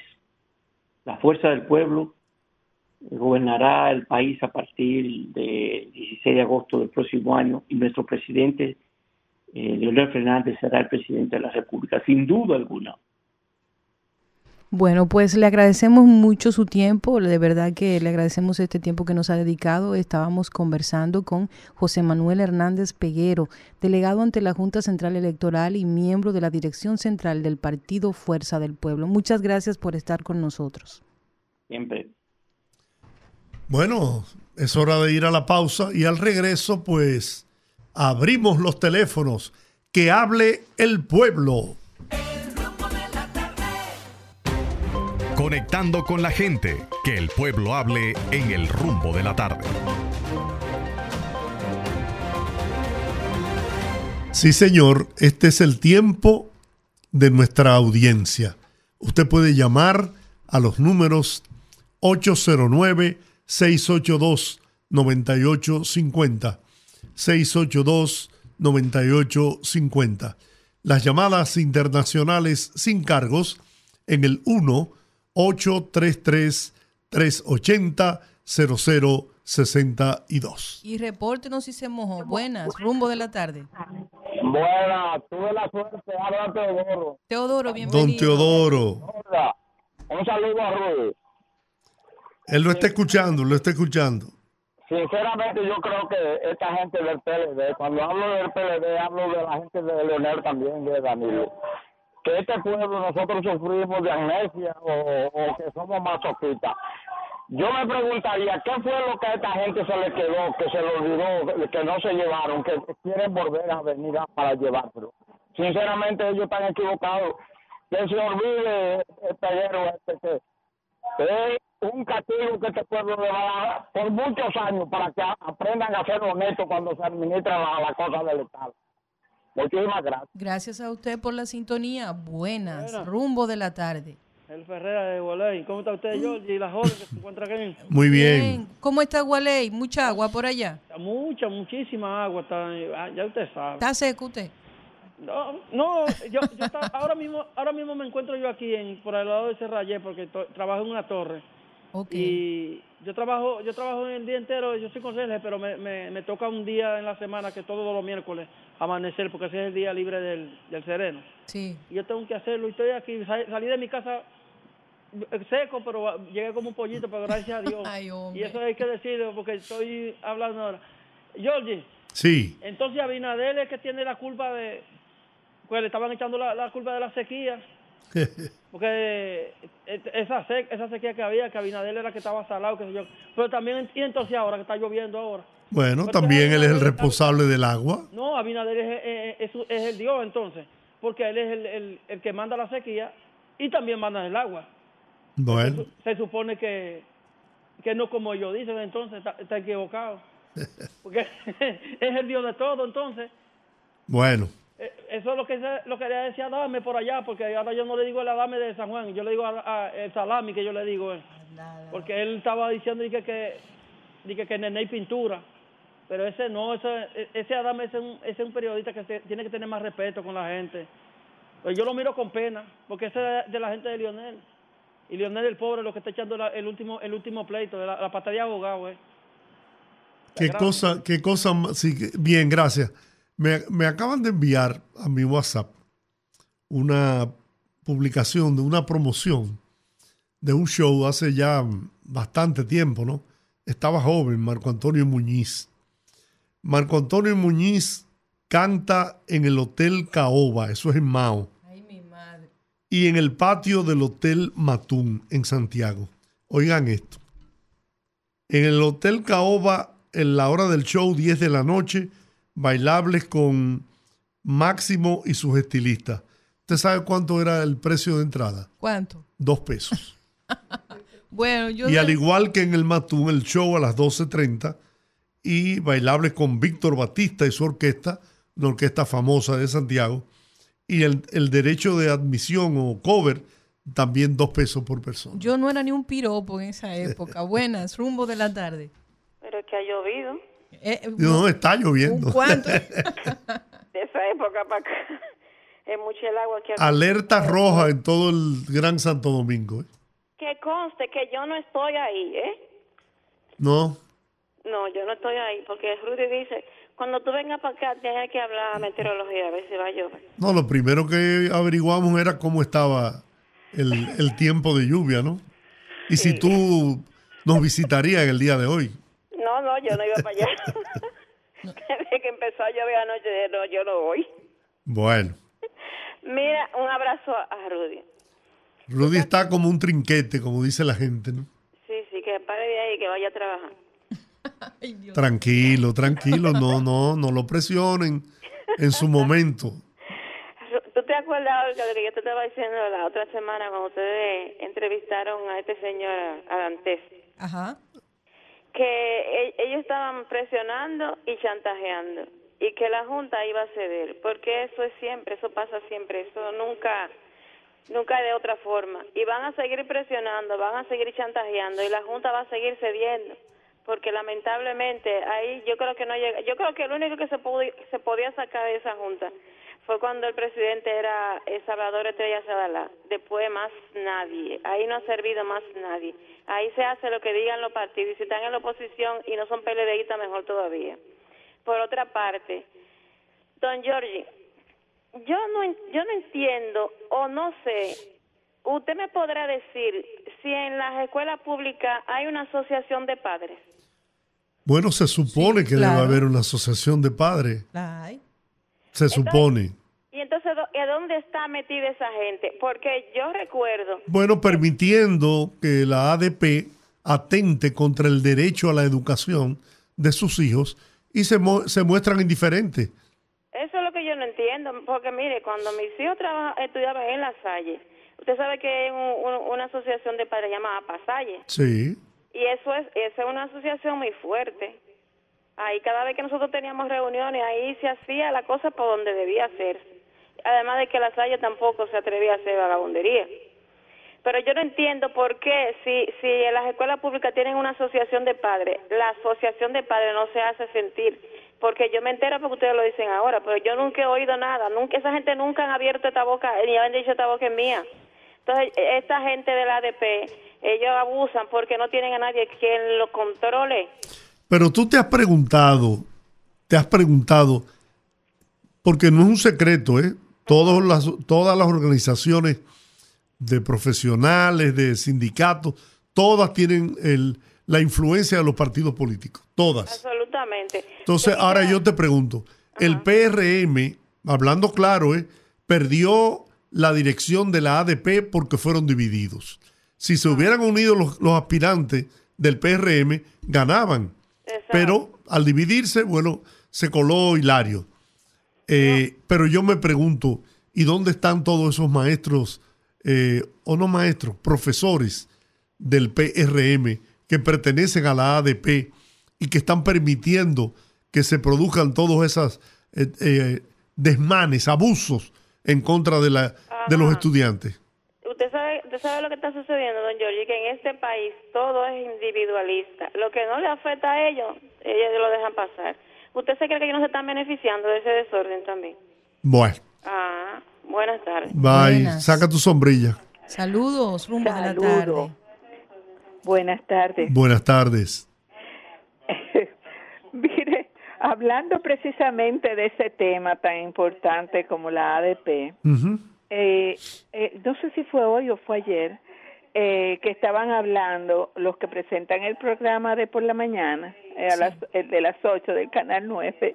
Ajá. Resulta que la que Anemitila estaba hablando de que todas las cosas malas que hacía ADP, pero aparece otra pe- otra persona, creo que fue Esteban, defendiendo la ADP. O sea, realmente, yo me pregunto, o sea, eh, ¿qué le está pasando a, lo- a los directores de ese programa?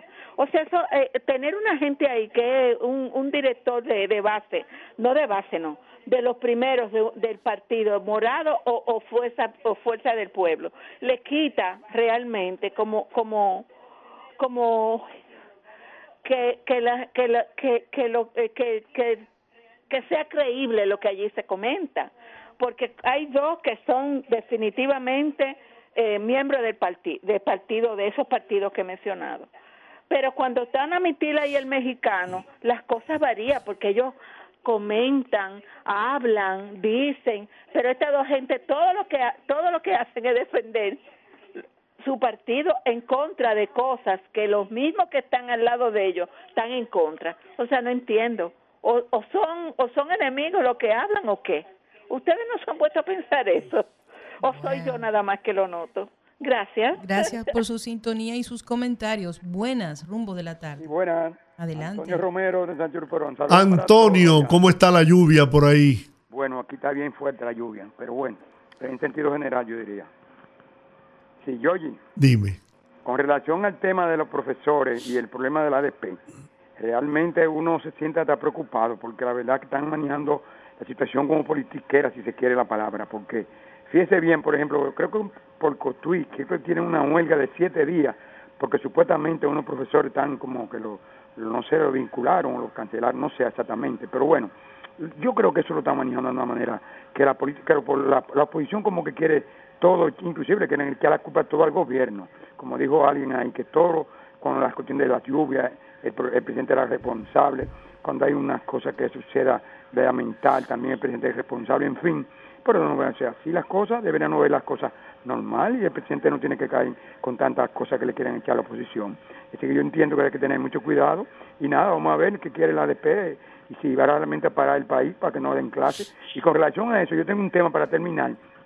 Mi hijo pequeño estudió en el Pablo Duarte aquí, Yogi, y cuando en el segundo teórico había problemas, yo me instalé con una como jefe de, de- del curso, como hizo como una, una asociación de padres ahí, Sí. para que todo pas- pasara bien. Y él se graduó y ahora es profesional hoy porque realmente le di seguimiento, porque también los padres a veces se descuidan de los seguimientos de los hijos y por Sí, señor. no se llega a nada. Muy Gracias, cierto eso, Antonio. Gracias por la sintonía. Buenas, rumbo de la tarde.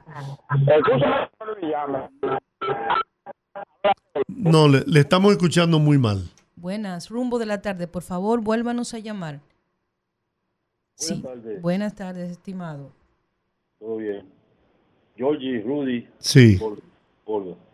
Fíjate una cosa. Eh, hay parte de la dirigencia del PRM que está pensando en el 28. Y como que no se dan cuenta que el 24 está al doblar de la esquina. Hmm. ¿Qué yo quiero decir con esto? Por ejemplo, la- hay, par- hay un grupito de la oposición que son candidatos a síndico y a otra cosa más que se están frotando la mano. Eh, un lagarto Se cayó. Ah, caray, la qué pena. Por favor, vuélvanos a llamar. Buenas, rumbo de la tarde. Señor, buenas tardes, el ciego del almirante Solares. Bueno, agua tienes hoy, ¿verdad? Aunque sea del cielo. Dios. Oiga, doctor Giorgi, Sí. comenzó a llover anoche, cayeron como dos aguas eh, y en la madrugada llovió en la mañana, de las 5 de la mañana o las 4, se para un chin y vuelve el agua. Eh, oiga, quizá ahora, como los embalses se están llenando, ya no vuelvan a mandar el agua. nosotros. Sí, sí, yo espero Otra que sí. Sí, otra cosita que le iba a decir es, oiga, usted ve lo que usted ha comentado de, de que es haciendo una campaña prácticamente sucia. Oiga, en el en el programa de la mañana, oye, el más fuerte que hay aquí, no en el rumbo, no en el otro, oye, donde está Año Consuelo y esa gente, toditos estuvieron de acuerdo que Lionel y el PLD están haciendo una campaña eh, mentirosa. Y toditos toditos se, se pusieron de acuerdo y dijeron que sí que es verdad. Y yo no sé si usted sabe, pero que Hipólito le mandó una carta a Lionel diciéndole que cambie su sistema de estar haciendo campaña mentirosa, porque es una mentira, y toditos estuvieron de acuerdo de que era verdad. Bueno, muy bien. Muchas gracias. Línea Internacional, buenas, rumbo de la tarde. Saludos de Puerto Rico y sobre todo. Aníbal. ¿está lloviendo allá en la isla del encanto? No, no, no. A veces se ponen unos nubarrones, pero por lo menos para acá, para San Juan, no, para la isla se queda un poquito de agua. Bien. Aquí está cayendo, ¿cómo que dicen? Burriquito. Burriquito aparejado. Aparejado. Así mismo. Cuéntanos, Aníbal.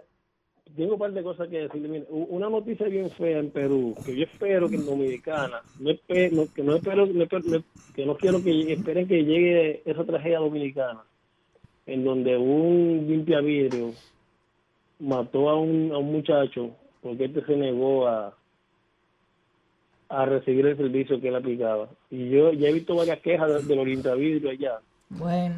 Yo, me, me gustaría como que no esperen una masacre, un, un- una pérdida importante para entonces hacer un bulto y, y empezar todo el mundo a moverse. Bueno, Con, con, con- con otra cosa, un- hubo un muchacho que llamó ahí, mire, en República Dominicana tiene que como que darle un poco de, de dignidad al peso que se gana el dominicano.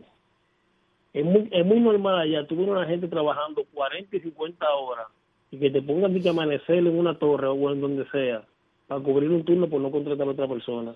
Alguien tiene que alguien tiene que condolerse de los pobres y que cuando tú trabajes tus 40 horas, eso te dé para comer y vivir, pagar tu agua y tu luz y, ma- y mantener a tu familia. Y no que no tener que estar esclavizado 40 y 50 horas adicional porque otro quiere. Y con relación a, la ADP, yo dije los otros días y lo repito y me reafirmo. La, la Junta de Padres, una, una parte que se vaya a los tribunales y emplacen a la ADP completa y la otra parte que se vayan a, con palo y botella a buscarlo donde quiera que, y lo hagan responsable de cualquier cosa que le pase a sus hijos y que lo manden para la escuela. Cuando ellos hagan su huelga, ustedes lo mandan para su escuela normal y cualquier cosa que le pase a, a, su, a su muchacho, ellos son responsables y salgan a buscarlo, porque lo que son unos sinvergüenza y unos canallas. Muchas gracias familia. Gracias. ¿Tú sabes quién era la artista contraparte en esas presentaciones de Marco Antonio en Mao y en Santiago? Fefita la Grande. No, Ah, Nancy Álvarez. Nancy Álvarez, pero no la psicóloga. Esa misma. La- Ella, ella es cantante. ¿Cómo? también. Ah, yo Claro. no sabía eso. Aquí tenemos más llamaditas buenas, rumbo de la tarde. Muy buenas tardes, ladies and gentlemen. Rafael, New York. Saludos saludo para Jacqueline. Jacqueline, Mira. la poderosa. Mira, Jacqueline. Nosotros los dominicanos creemos que todas esas agencias del gobierno son de nosotros y en el fondo no lo son. Solamente nos utilizan para que la financiemos. Todos sabemos que la educación dominicana, tengo años en esto, ¿eh? no es desde ahora, desde la otra estación quebrada por Julián Roa y Rosario Medina vengo en esto. Miren, la educación dominicana es un desastre, eso solamente ha servido para adoctrinamiento político. La universidad y todas esas escuelas, todo, todo culpa de Balaguer, ¿eh? él fue que le permitió a estos tigres poner eh, eh, frente estudiantil y agarrar una, una aula en una escuela. Lo que los comunistas no permiten, lo que ellos no permiten porque te meten preso te matan. Entonces él se lo permitió a todos ellos. Y entonces crearon frente y van. Miren, nosotros con educación, lo único que tenemos que hacer es hacer, hacer una un, un cosa nacional para que vendan las escuelas. Miren, este que está en la educación, ya él probó lo que yo por años vengo diciendo, dale voucher a los dominicanos para que inscriban a sus estudiantes donde ellos quieran, a los pobres dominicanos. Porque tampoco vamos a financiar a los que pueden pagar, a los pobres solamente. Y entonces así hacemos triple play. Tiramos la ADP para su casa, lo ponemos que vayan al sector privado a buscar trabajo, salimos de los haitianos y entonces nos economizamos un montón de dinero. Porque nosotros te- tenemos, mira, mientras más nosotros nos sacamos un montón de, de gatos de encima, más dinero tú llevas a tu casa. Porque si seguimos financiando toda esta vaina de todos estos tigres, Pero tú me estás hablando, Rafael, de privatizar la educación pública. toda la seguro, oh, pero, en Estados Unidos no es así. Rafael, tú lo sabes. ¿y qué tiene que ver que en Estados Unidos no sea así? Bueno, ese es el modelo de democracia en el mundo. ¿Quién te dijo a ti, mira la prueba PISA en qué, mira la prueba PISA? Chequea en qué lugar están los Estados Unidos. Aquí hay muchísimos países que tienen educación privada. La mayoría de los países norte incluso una educación privada dan voucher. Mira, Bangladesh no tiene educación, educación privada, tú tienes que pagarla. Y, y la mayoría, lo que pasa es que la mayoría de los zurdos, como Ricardo Nieves, no, no quiere que eso no, eso no, porque ellos, eso es un cargo de cultivo. Eso es lo que ellos quieren para adoctrinamiento, adoctrinar, izquierda, socialismo, y eso te lleva a la pobreza. Entonces, mira, óyeme una cosa, ya él probó que se puede dar voucher. Nosotros podemos dar voucher y salir de eso. Y que la gente anote su... ¿Qué tú crees? ¿Cuál educación es mejor? ¿Que- ¿Privada o pública? Todo lo privado es mejor que lo público. porque en lo público está el robo político y está la política y está el adoctrinamiento y se creen dueños de toda esta gente. Entonces eh, nosotros tenemos que salir de eso, o si no nosotros no vamos para ningún lado, no vamos para ninguna parte. Mientras tenemos la cabeza en el socialismo y en que es gratis y que es gratis, en la vida no hay nada gratis, alguien lo financia, de algún lado sale el dinero. No se lleven de estos comunistas hablando disparate, son porquerías de hablando disparate. Óigame, óigame una cosa que le voy a decir. Si nosotros no salimos de eso, estamos jodidos. Gracias, Rafael. Hoy Rafael se tragó un comunista. Buenas tardes, rumbo de la tarde. Desayuno de comunismo. Escrito es Teófilo. Don, Teófilo, qué bueno. Gracias por el trato que me dieron. Usted sabe que ese es un aprecio muy especial que este equipo tiene por usted. Gracias. Y para decirle que Baja Boniquito se está derrumbando, los picos me dicen que no hay paso por ahí, no le llaman los picos. Válgame Dios. Sí, señor. Eso ahora sí es verdad, con todo este aguacero. Pero yo espero que venga un, un- alguien que se parezca a Aníbal Ceja para que arrastre a esa gente para, para allá, para que los lleve, para que vean cómo está eso. Bueno, Como dice Aníbal Ceja con los presos en Puerto Plata. deben darle un paseíto por allá, ¿no? A la gente del Ministerio de Obras Públicas para que vean la tragedia que está viviendo esa gente que, como hemos dicho ya hasta la saciedad, necesitan y merecen un trato digno. Si hay que sacar una gente litera hoy, da trabajo para sacarlo de por ahí. Pero de Dios hay poder. Amén. Sí. Un gran abrazo, don Teófilo. Gracias, que Dios me lo cuide. Amén. 809-682-9850. Repito, nuestra línea están ahora mismo disponibles 682-9850.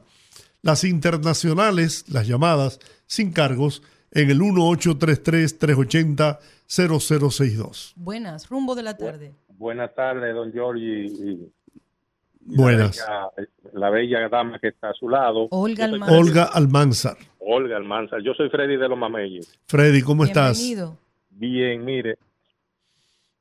Desde las 5 de la mañana que empieza la radio hasta las 5 de la mañana otra vez. Yo nada más veo a Binader de todas formas y maneras. En un año, don Giorgi, llevan gastado o invertido, depende de cómo se vea, 7 mil millones de pesos en publicidad. No solamente promocionando a Binader, sino denigrando a Lionel. Y que Abinader con todo y eso no llegue a un 50%. Yo creo que eso es una vergüenza para él. Muchas gracias. Buenas, rumbo de la tarde. Se cayó. Por favor, la línea internacional estaba eh, Activa, ¿no? activa, que por favor vuelva a marcarnos que se cayó la llamadita. Don Giorgi, este es un proyecto al que yo le he dado seguimiento, que es el tema de los alquileres, ya que en República Dominicana pasan muchas cosas con ese tema de los alquileres. Aquí eso es motivo de, de hasta de disputas que han terminado en, en muerte. Conozco muchos casos que por un tema de alquiler han tenido serios problemas y personas que han durado años por sacar a alguien como inquilino que se quiere aprovechar precisamente del vacío legal. Buenas, rumbo de la tarde. Escúchame, yo, Ligel Ferrera, Sí. para decir al, al- al- señor que, que llamó al joven, que la vergüenza debe darle que Lionel tiene tres años, eh, eh, tres periodos ga- ga- ganando la presidencia, ha sido presidente tres veces y la estamos buscando. Y él desde que, desde que terminaron las elecciones del, del 20 no se ha parado de hacer política. Y a él le dan un 32. Debería tener más de ahí, porque ese no va a sacar ni un 10 en las elecciones que vengan. Muchas gracias por su opinión y su llamadita. Como les Mira, comentaba, ese es un tema interesante, el de los alquileres. Ojalá pudiéramos eh, traer un experto en la materia, porque hay, hay grandes deficiencias en la ley de protección tanto a los propietarios de, de las viviendas y locales como de los inquilinos como de los también. inquilinos también. Así es. Y es que precisamente hace unos minutos la Cámara de Diputados aprobó en primera lectura el proyecto de ley que busca regular los alquileres de bienes inmuebles en el país y que establece una serie de novedades. Desde que inicia el proyecto argumenta que su objetivo es determinar y regular las condiciones jurídicas originadas del alquiler de bienes inmuebles que se destinen a viviendas o a otros usos distintos. La pieza también regula los contratos de alquiler y los define como actos con los que dos partes se obligan recíprocamente a conceder el uso del bien inmueble y a pagar un precio determinado. Yo creo que una parte importante es que el artículo nuevo de la pieza establece como una obligación del propietario entregar recibo de pago por sumas recibidas y establece en caso de pagar con moneda extranjera que se debe estipular previamente en el contrato. Este contrato, según el proyecto, podrá determinarse si se pierde el inmueble alquilado, si hay falta o incumplimiento de obligaciones debidas o cuando las viviendas se utilicen para fines ilegales, ilícitos. Asimismo, ordena que cuando el inquilino desea terminar el contrato, deberá hacerlo con un mes de antelación y agrega que esta conclusión del convenio no altera las responsabilidades del propietario. Así que me gusta ese, ese, ese proyecto, ojalá y que camine, porque yo creo que hay unos vacíos ahí que se aprovechan mucho y quedan muchos problemas. Buenas, rumbo de la tarde. Qué bueno, bueno. Buenas tardes, poderosos. Don Giorgi, Olga. Sí, Bienvenido. Don Rudy Sánchez, zona oriental. adelante. Eh, don Rudy, el problema de la, lo que está pasando con la vivienda y, y tan cara, los alquileres, Sí. es, y los locales comerciales, es que cuando una gente alquila un local, ¿verdad? Cuando lo renta, se concentra muy bonito, muy, muy todo, todo bien. Pero cuando él se muda en esa, esa casa ajena, ya él cree que es de él. ¿Entiendes? Ya él cree, él cree que es de él. Entonces, si tú le pides, después que se cumple el contrato, hay que darle cuarto para que se salga. Y nadie que tenga dinero va a construir apartamentos para rentar, porque no es rentable. Usted no puede coger 25 millones y meterlo en un apartamento para, para alquilarlo, porque los, los inquilinos se creen que ellos son los dueños. Después que lo alquilan y lo desbaratan y lo maltratan y le hacen de todo. Y hay que darle cuarto para que se cargan. Ese es el problema, porque es que la vida tan cara y no se le presta atención a eso. Buenas tardes, don. Gracias. Mira, eso es cierto, ¿eh? De parte y parte. De parte y parte, porque también hay excesos que cometen los propietarios. Yo- Pero ojalá que esa ley, que pueda, ese proyecto se convierta en ley y pueda regularse el tema de los alquileres, tanto comerciales como para eh, uso familiar y personal. porque incumplen de ambos lados. Aquí, por ejemplo, no hay regulación en ese sentido. Y yo creo que también debería incluirse, que es una propuesta que yo tengo, en otros países hay bases de datos donde usted puede hacer eh, reseñas acerca de sus experiencias con tanto con la persona que le que le eh, alquila el inmueble Como con el que lo el alquiló. inquilino. O sea, usted va a tener ahí una reseña. Tú sabes de dónde hay serios problemas también, en el tema de los mantenimientos. Sí, muchísimo. en los, en los edificios, en las- los residenciales. Hay gente que no paga el mantenimiento y tú no tienes cómo cobrarle. No hay manera. Y hay gente Y entonces los servicios hay que, que cubrirlos. Claro, o si no se cortan. Entonces también pasa que lo- los dueños de inmuebles piensan que son vaquitas donde solamente van a ordeñar, porque digo, es de lado y lado. No le dan mantenimiento. No quieren invertir en, en que esa persona tenga un estilo de vida como el que quiere pagar. Entonces, es importante. Bueno, terminamos por hoy. Amigos, gracias. Tengan un feliz resto de la noche. Las bendiciones de Dios en abundancia sobre cada familia dominicana. Hasta mañana. Rumba 98.5, una emisora RCC Media.